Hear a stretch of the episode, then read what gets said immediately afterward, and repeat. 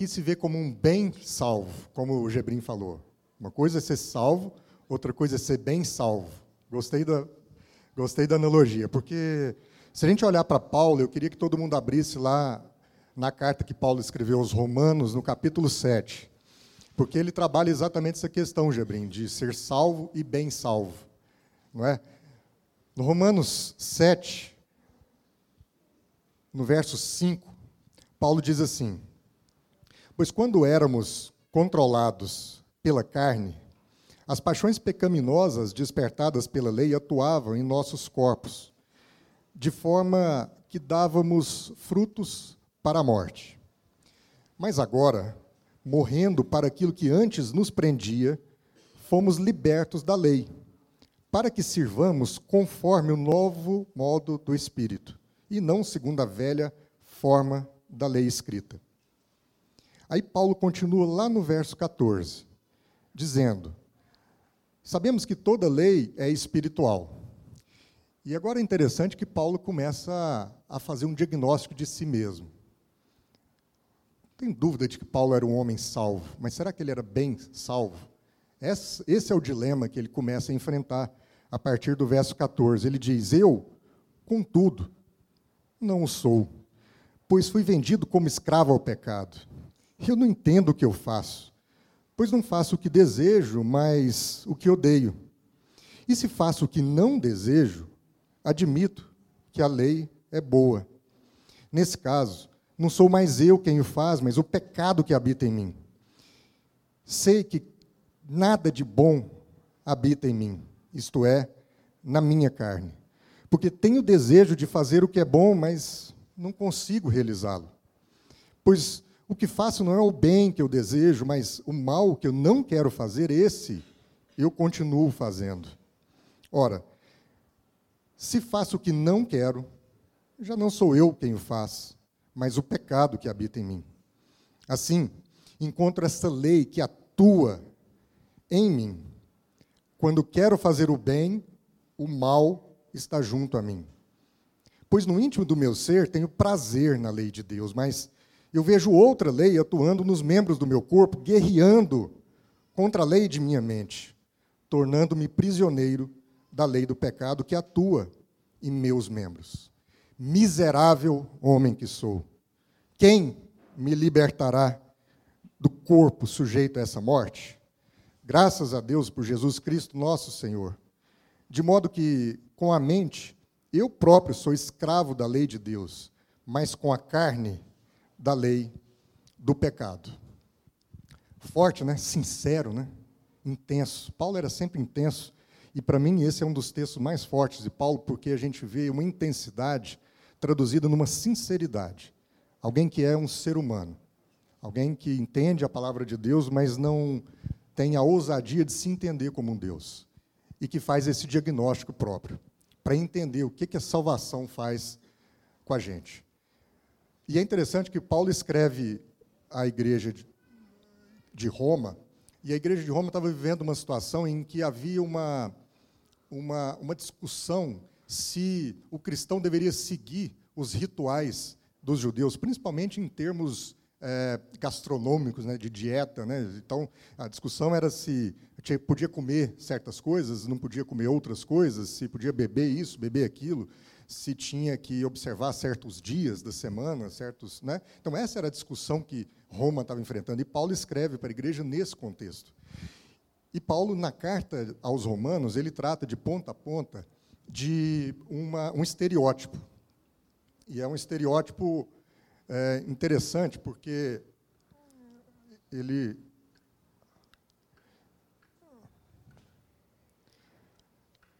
ele trata de um estereótipo dual do ser humano. Ele fala de um ser humano fraco e de um ser humano forte.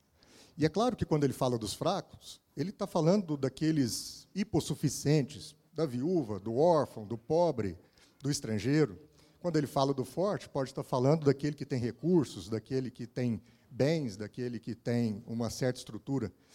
Mas na carta aos Romanos, Paulo trata do fraco e do forte por aspectos distintos. o fraco e o forte analisados pelo aspecto da sua consciência. Fraco em consciência, forte em consciência. O fraco em consciência é um ser binário. Para ele, determinada situação tem que ser analisada à luz do que é bom e do que é mal. Então eu olho para uma circunstância e eu avalio, nossa, isso é bom, ou isso é mal. Isso traz o bem, e isso traz o mal. Isso é certo, e isso é errado. O ser humano fraco em consciência é o ser humano legalista, porque ele está sempre é, analisando as circunstâncias a partir do que é permitido ou não é permitido fazer. O ser humano fraco em consciência para Paulo é o ser humano religioso, que segue dogmas e paradigmas porque exatamente a sua consciência está preso nessa dualidade, nesses, nesse caráter binário de algo que tem que ser analisado, em circunstâncias que têm que ser analisadas. O ser humano fraco é um ser humano altamente informacional, mas com muito pouco conhecimento. E o profeta já dizia que o povo sofre por falta de conhecimento. Então ele tem muita informação, e hoje nós vivemos num tempo com uma quantidade de informações enormes, mas com muito pouco conhecimento. Esse é o fraco de consciência. O fraco de consciência é aquele que também é supersticioso, segundo Paulo. Então, como eu disse, é o cara que guarda dias santos, dias que podem ou não fazer certas coisas, o cara que tem patuás, o cara que. Era o cara fraco de consciência. Mas Paulo também faz um, um, uma, um contraponto a esse, a esse cara, falando de alguém que é forte em consciência. E o cara que é forte, em termos de consciência, é o cara que é guiado pela graça.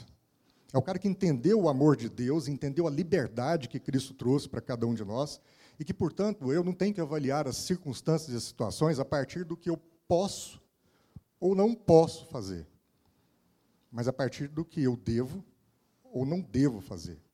Então é uma questão de consciência, não é uma questão de lei.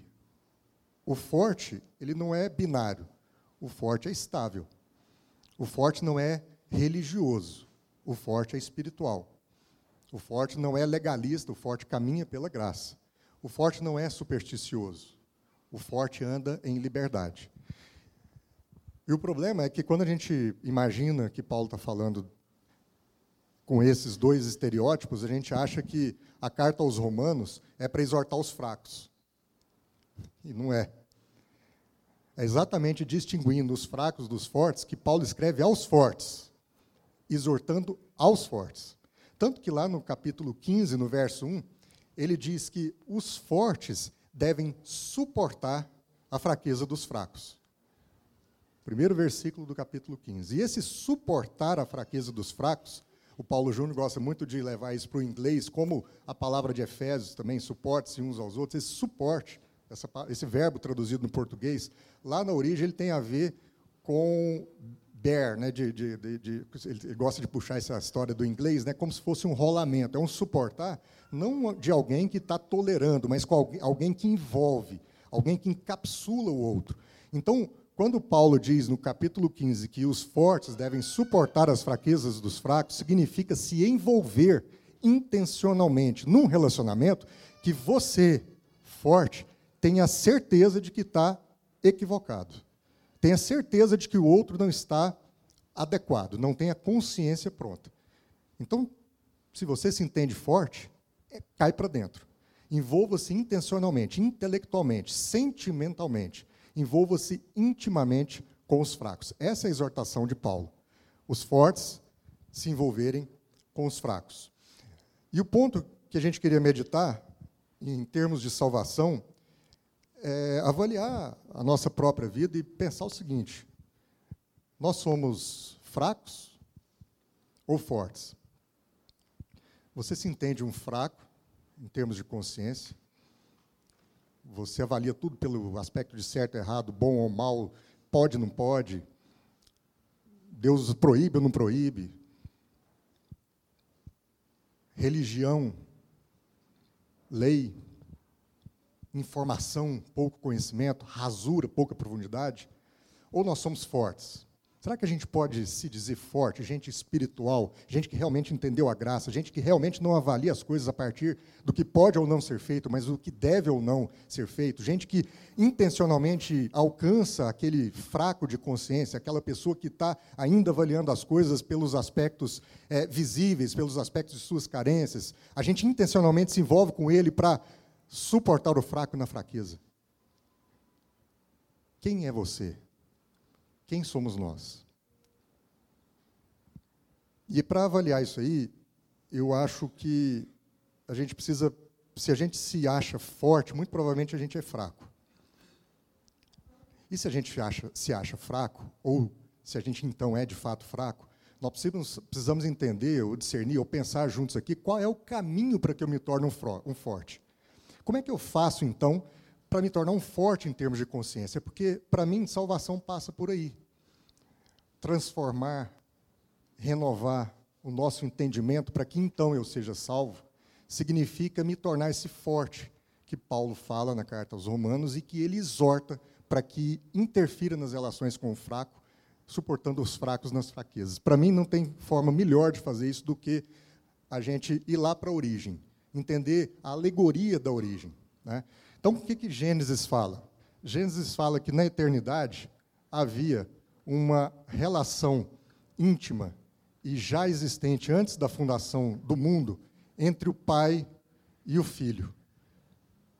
E essa relação íntima entre o pai e o filho, essa, esse movimento da Trindade lá na eternidade, esse, essa dança cósmica de amor, essa harmonia perfeita, traduz o espírito do próprio Deus. Então é um Deus plural, triuno, mas é uma só pessoa. É o Deus Pai, o Filho e o Espírito Santo. Quando ele cria o ser humano, Deus cria o ser humano também, se foi a sua imagem e semelhança, Deus cria o ser humano também no aspecto plural. E agora o ser humano tem um corpo, uma alma e um espírito que traduz essa semelhança. E o que aconteceu na queda foi exatamente que essa ligação original que existia do homem com Deus, do espírito do homem com o espírito do próprio Deus, foi rompida, foi quebrada. E a gente teve aula aqui na igreja na cidade com Elias Binge, e ele usou uma expressão que eu achei fantástica. A queda ligou o cronômetro o que a queda fez foi disparar o relógio. De modo que agora, esse corpo aqui caminha para um falecimento. E esse espírito morreu. Então, a queda é uma morte no espírito e um falecimento do corpo. O cronômetro foi ligado. É isso que aconteceu com a gente. E a gente precisa entender o que aconteceu com a gente, porque senão a gente vai passar por essa vida achando que a gente merece mais, achando que as coisas deveriam ser melhores do que efetivamente são, achando, que a gente é Deus. Mas nem Paulo pensou assim. Nem o cara que deixou para a gente a maior teologia, né, o cara que olhou para o que Cristo fez e conseguiu traduzir isso em cartas maravilhosas profundas, nem ele se entendeu como Deus. Paulo escreve e descreve a queda do homem e como é que isso o afeta. Como é que isso o torna alguém que, embora forte, muitas vezes é fraco. Alguém que tropeça dentro de si mesmo. Essa, esse foi o diagnóstico de Paulo. E aí o que acontece é que, como o relógio foi ligado, a linha do tempo também foi disparada. E aí eu tenho um presente, eu tenho um futuro e eu tenho um passado.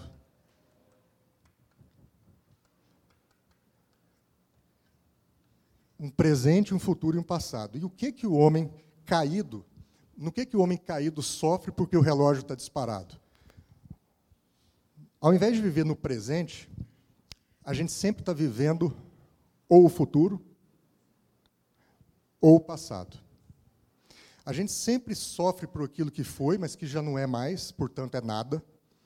ou a gente sempre sofre por aquilo que a gente acha que ainda virá, ou as projeções que a gente ainda tem, mas exatamente porque não aconteceram, também não são nada. A gente trava batalhas que estão lá adiante, gerando ansiedade, como Paulo Júnior falou semana passada, ou a gente sofre o passado gerando melancolia.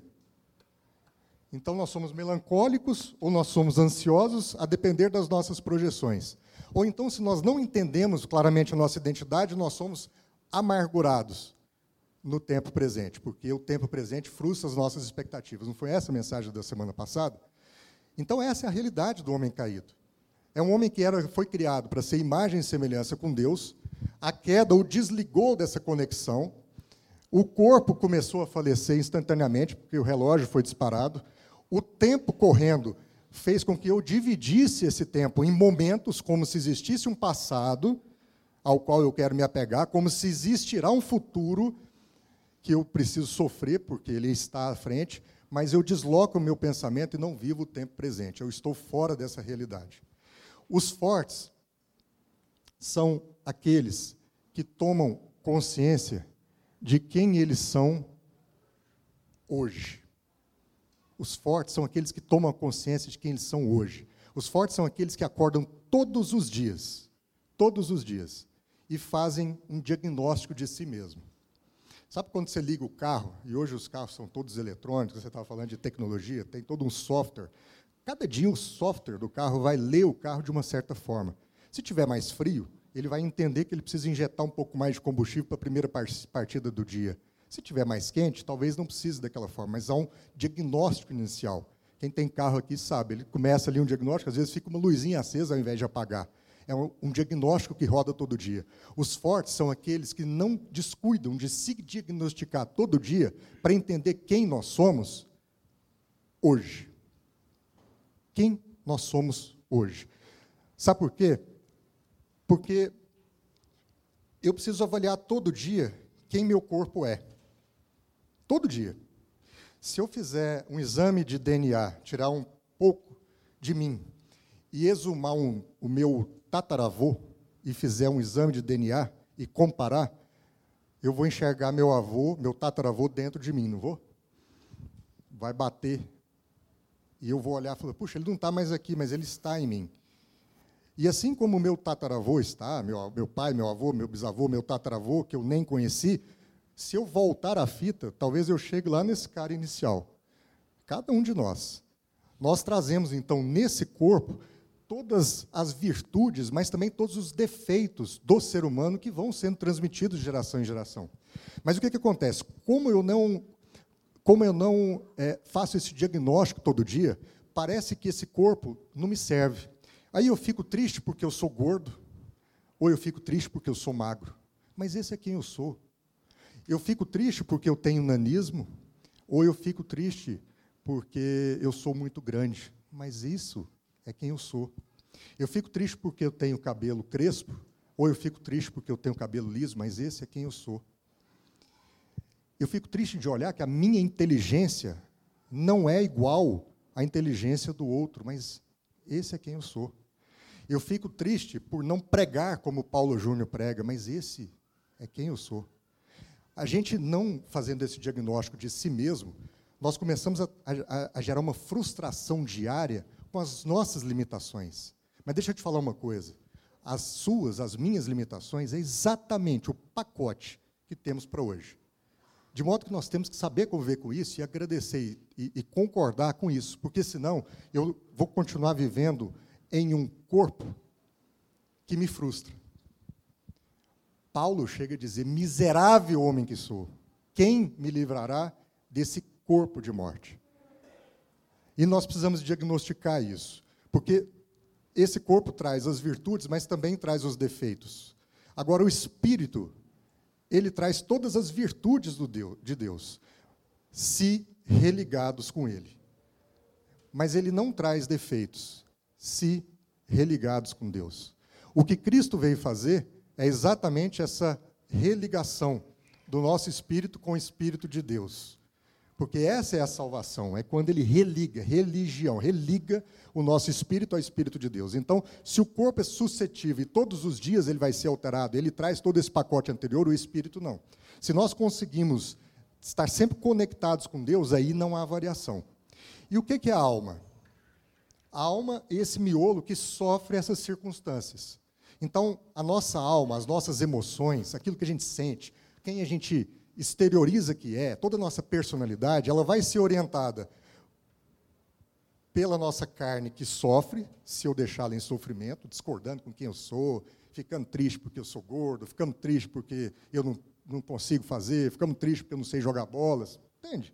Todas essas circunstâncias, isso vai afetar a minha alma para o menos, ou se a, o meu espírito estiver religado com o Espírito de Deus, a minha alma vai ser, então, afetada e influenciada pelo Espírito de Deus. E sabe de uma coisa? O problema é que o nosso corpo ele varia todo dia. Daqui sete anos, as minhas 50 milhões de trilhões de células, não é isso, doutora? Elas já não vão estar mais aqui. Vocês estão olhando para algo que daqui sete anos é totalmente novo.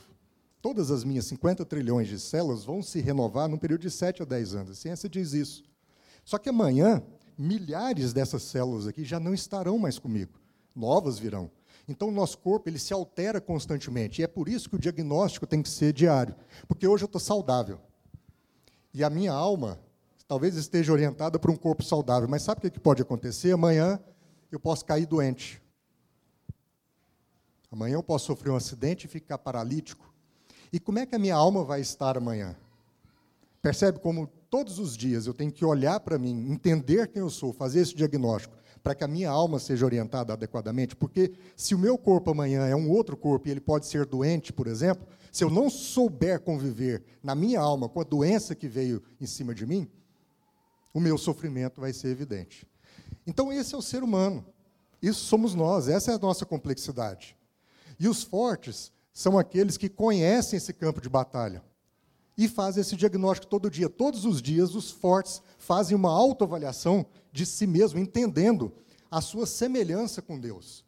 Se eu entendo que eu sou um ser criado, corpo, alma e espírito, exatamente porque eu sou semelhante com Deus, eu preciso entender que em Deus há uma harmonia absurda e relacional entre o Pai, o Filho e o Espírito Santo. Então, se eu sou semelhante a Deus, qual é o meu papel? Traduzir essa semelhança em harmonia. Eu preciso intencionalmente buscar harmonizar o meu corpo, fazendo um culto racional, o meu espírito, aceitando Cristo como meu Salvador, para que eu esteja religado a Deus, e tudo isso ser traduzido na minha alma. Porque senão a minha alma vai sempre ser guiada pelas minhas vontades, pelo meu ventre.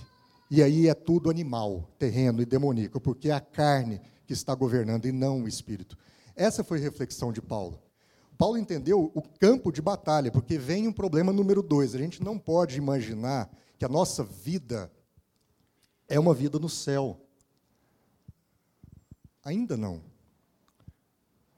Sabe aquela palavra que diz que o mundo jaz no maligno? É isso, meu irmão. Nós não estamos no paraíso, nós não estamos no céu, nós estamos no mundo que jaz no maligno. E ajustar a nossa expectativa vai ajudar muito a trabalhar as nossas emoções. Porque a minha expectativa tem que estar nivelada no mundo que jaz no maligno. Então ela tem que estar nivelada lá no piso. Porque daí para frente tudo é lucro, concorda? Eu sempre subo. Se eu, por outro lado, entendo que uma vez que eu fui para a igreja, uma vez que eu converti, então minha vida vai ser mil maravilhas, que nada vai dar errado, que eu vou ficar rico, que não vou perder meu casamento, não vou brigar com os meus amigos, os meus filhos não vão ter problema. Se a minha expectativa com o Evangelho estiver neste ponto, qualquer frustração me joga para baixo. O mundo jaz no maligno. Essa é a guerra. Nós estamos em guerra. Paulo fala isso lá em Efésios, no capítulo 6. Há uma batalha sendo travada. E se a gente não entender isso, se a gente não fizer um diagnóstico todos os dias, quem somos nós nessa batalha, a frustração vem. Então, a batalha principal é entender hoje quem nós somos. Fala para o seu irmão aí. Quem você é? Hoje. Não é quem você foi ontem. Sabe aquele, sabe aquele cara de sucesso ontem? Sabe aquele cara que tinha dinheiro ontem? Sabe aquela mulher linda ontem? Ela pode não existir hoje. E está tudo bem.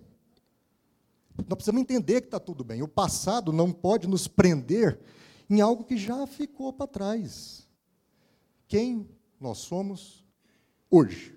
É com isso que nós temos que trabalhar. É o pacote de hoje. Deus vai cumprir o seu propósito não é com o homem ou a mulher que você foi, e muito menos através do homem e da mulher que você projeta que será. Não é passado, não é futuro, é o dia que se chama hoje. Quem você é hoje, meu irmão? É a boa salvação, como o Gebrim falou? Ou é uma salvação que você recebeu e você acha que essa luta não continua acontecendo porque você aceitou, aceitou Jesus? Não foi assim com Paulo, por que, que seria com você? Paulo estava escrevendo a carta a Roma, ele já tinha escrito outras cartas. E, no entanto, ele continuava enfrentando esse tipo de dilema dentro dele. A batalha continuava acontecendo. Miserável homem que sou, quem me livrará desse corpo de morte? O bem que eu quero fazer, eu não consigo. E o mal que eu tanto critico e rejeito, prego contra, todo dia eu faço. Se Paulo enfrentou esses desafios, por que, que nós não enfrentaríamos? Que presunção é essa? Que bobagem é essa? Consciência. Os fortes tomam consciência dessa situação. Só que é o seguinte: eu perguntei antes aqui se você era fraco ou você é forte. Eu não sei a sua resposta. E eu dei um alerta de que se você respondeu que é forte, se acha um forte, provavelmente você ainda é fraco. Mas o caminho dos fracos para chegarem a ser fortes, em termos de consciência, da forma como Paulo passa, ele, é, ele começa bem individual. Essa porta da mudança, meus irmãos, ela só pode ser aberta por dentro. Não adianta. Se você quiser continuar na posição que você está, como um fraco de consciência, Deus não é invasivo, ele vai deixar você exatamente como ele deixou. É como o filho pródigo. Quer ir? Vai. Vai. Quer fazer o que está fazendo? Vai. As consequências virão. Deus é um pai que vai estar exatamente no mesmo lugar quando tudo der errado. Mas ele é um Deus que nos comunica liberdade, para que a gente faça tudo aquilo que a gente quer fazer. Porque às vezes o que a gente quer fazer, se for orientado por essa carne, vai levar a falecimento e vai manter morte. Ele está só esperando o dia que a gente vai dar com os burros na água e lembrar do nosso pai e fazer o caminho de religação novamente e converter e voltar para casa. Ele está lá pronto para esperar. Mas é um caminho que começa por dentro, porque ah, as luzes que primeiro se acendem são aquelas do nosso quarto escuro. Sabe quando Jesus fala para. Você quer falar com Deus? Entra no seu quarto, fecha a porta e fala com Ele. Eu fico imaginando um quarto escuro há um quarto escuro dentro de mim, e quando eu oro, a luz que vai acender primeiro não é lá fora, é dentro de mim. A gente precisa ter coragem para olhar o que vai aparecer. Que vai aparecer muita encrenca, vai aparecer muita teia de aranha, vai aparecer muita coisa ruim. Mas a oração não vai iluminar a, a rua, ela vai iluminar o quarto primeiro. E é o movimento que começa primeiro em nós. Porque senão, sabe o que vai acontecer? A gente vai continuar vindo ao culto para ter acesso a armas espirituais para bater nos outros. Mas essas armas têm que ser apontadas primeiro para a nossa própria cabeça. O evangelho tem que primeiro ser usado em mim, contra esse sistema de morte que está acontecendo.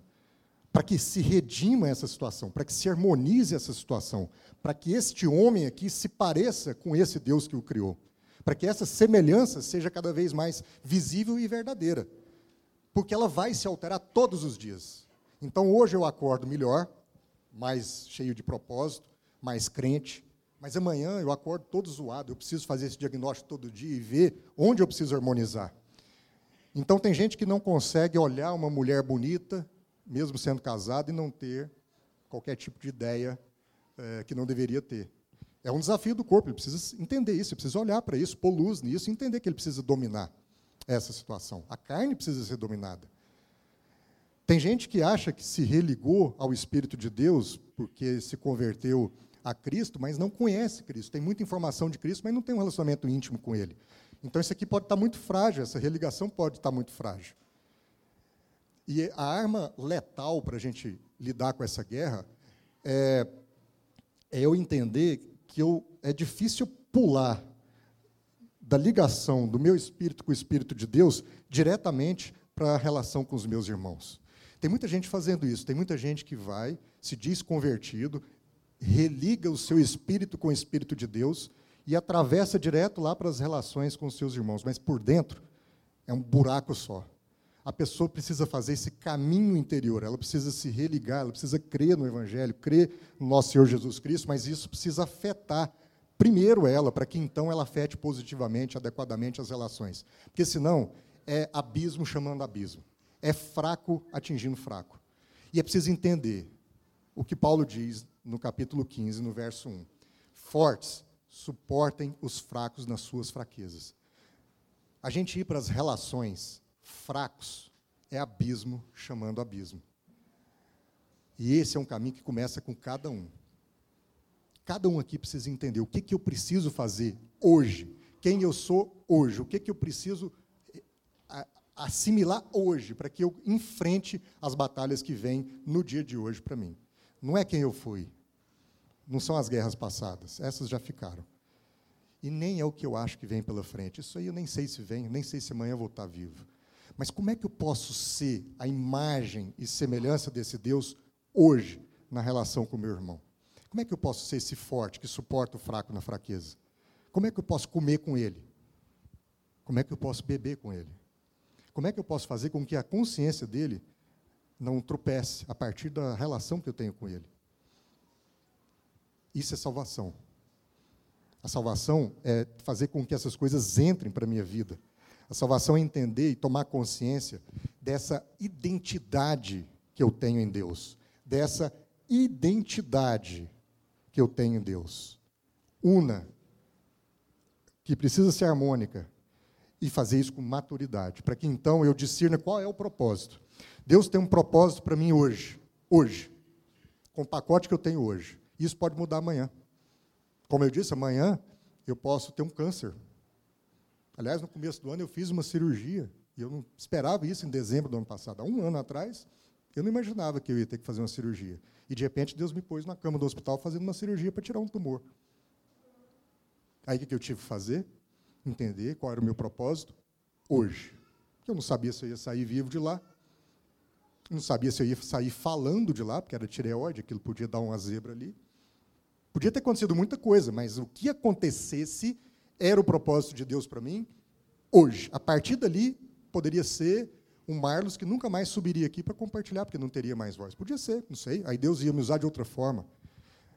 Mas o que acontece é que a gente fica preso ao que fizemos antes e acha que isso vai se repetir para frente. E Deus é dinâmico, Ele tem várias formas de conduzir a nossa vida e vários propósitos a comunicar na nossa vida. Então, a salvação, amados, é saber quem nós somos hoje. Fala para o seu irmão: salvação é saber quem você é hoje. Porque nós somos filhos, fala para ele, filhos semelhantes e amados por Deus. Que estamos transitoriamente, transitoriamente, fala, transitoriamente, nessa terra, para cumprir um propósito, o nosso propósito, que pode ser um hoje, e seu consumo é outra manhã, e eu posso e devo olhar para mim hoje. Eu falei que eu queria emendar ah, o testemunho de Somos Seus Gigantes com isso, porque a gente viu isso acontecer lá em casa. A gente fez o, o segundo encontro nacional dos Somos Todos Gigantes aqui em novembro e organizamos tudo, 200 famílias, 200 pessoas do Brasil todo, famílias e tal, alguns estiveram aqui. E no primeiro dia de evento, na primeira hora de evento, a Juliana passou mal. A gente não tem equipe, a gente organiza tudo sozinho. E mais do que isso, ela organiza tudo sozinho, vamos combinar. Eu fico lá patrocinando, né? Mas ela que, que põe aquilo tudo de pé. E ela passou mal. E aí a gente teve que se ausentar na primeira hora de evento. 200 pessoas. Ela tinha todo o cronograma, tinha tudo que ia acontecer. Toda a organização estava na mão dela, ela simplesmente passou mal e eu tive que correr com ela para o hospital. Sabe que hora que eu fui voltar em casa? 10 horas da noite. Ficamos das 10 da manhã às 10 da noite no hospital. Aí sabe o que, que o Gabriel fez com 13 anos? Gabriel, o que, que você achou que a mamãe ia morrer? Achei, mamãe. O que, que você fez? Eu falei com Deus. Eu falei, Deus, cuida da mamãe, porque agora eu tenho que assumir isso aqui. Porque eu sou filho deles. Eu vi como é que eles fazem. E agora eu vou fazer. Era quem ele era hoje. Só que isso não ficou daquela forma. Eu não tenho que sofrer porque a Juliana passou mal e que a gente teve que se ausentar. Sabe por quê? Porque despertou um gigante. E no dia seguinte ele quis falar no evento. E ele pegou o microfone e falou espontaneamente. E depois o tio Paulo Júnior chegou, aí vocês conhecem o PJ, deu aquela amarração. Sabe o que aconteceu? No evento Igreja da Cidade, ele foi convidado a palestrar, com 13 anos. E eu sentei ali e não imaginava que ia sair da boca de um cara de 13 anos o que saiu, com a autoridade que saiu. Então, aquele Gabriel de 31 de outubro de 2019 era um Gabriel, mas aquilo ficou para trás. Hoje é outro. Independente do corpo dele, que veio de uma forma que talvez ele mesmo pudesse discordar, ou que a gente discorda, veio com uma deficiência. Mas é o que tem, é assim que Deus vai fazer a obra dele, é assim que Deus vai cumprir o propósito na vida dele. E está tudo bem. E está tudo bem. Quem é você hoje? Feche seus olhos, vamos ter uma palavra de oração. Senhor Deus, nosso Pai, oh Deus, não é sobre o nosso passado, Pai. É sobre o passado de Cristo, Senhor. Não é sobre o nosso futuro, é sobre o futuro de Cristo, Pai. O presente, meu Deus, não é nosso, o presente é o presente de Cristo. O Senhor está em missão no mundo, Senhor, através do Teu Filho. E Ele está reunindo aqueles que se conectam num corpo só. Somos nós, Pai. Nós precisamos discernir no dia de hoje o que Cristo está fazendo. Ao abrir os nossos olhos, nós temos que discernir, fazer um diagnóstico de nós mesmos para entender como é que nós vamos enfrentar a batalha do dia. Não é a que passou, não é a que virá. É o que o Senhor tem para nós naquele dia. Faça-nos, Pai, fortes, pessoas com consciência para enfrentar esses desafios, na certeza da nossa identidade, Senhor. Nós não somos salvos porque somos bons e também não somos condenados porque somos maus, ó Deus. Nós somos salvos porque nós somos amados pelo Senhor exatamente como nós somos. Nós somos filhos amados de Deus, semelhantes a Ele, e é assim que nós somos salvos. Não é pelo que a gente faz, mas é pelo que a gente é. Oh, meu Deus, nós somos simultaneamente bons e maus, e ainda assim, o Senhor mandou o teu filho para nos salvar, porque nós somos especiais, Senhor. Aos olhos do Senhor, nós somos especiais, porque apesar de sermos muito diferentes de Cristo, apesar de estarmos todos fragmentados pela queda, Cristo veio até nós para nos resgatar, para viver a nossa realidade e para nos tornar semelhantes a Ele novamente. É essa consciência que a gente tem que ter, Senhor. Isso é salvação. Que nós possamos ter salvação da nossa identidade, salvação do nosso propósito, porque nos entendemos filhos amados, semelhantes, reconciliados com o Senhor, cumprindo transitoriamente aqui na terra um propósito do Senhor, que pode variar dia após dia, porque o Senhor é trabalhador e o Senhor tem trabalho para todos os dias. Que a gente não se prenda a quem a gente foi no passado e nem espere e projete um, uma identidade futura que pode nem acontecer, mas que a gente discirna hoje o que o Senhor tem para nós. É o que te pedimos no nome de Jesus. Amém. Glória a Deus. Amém, Senhor.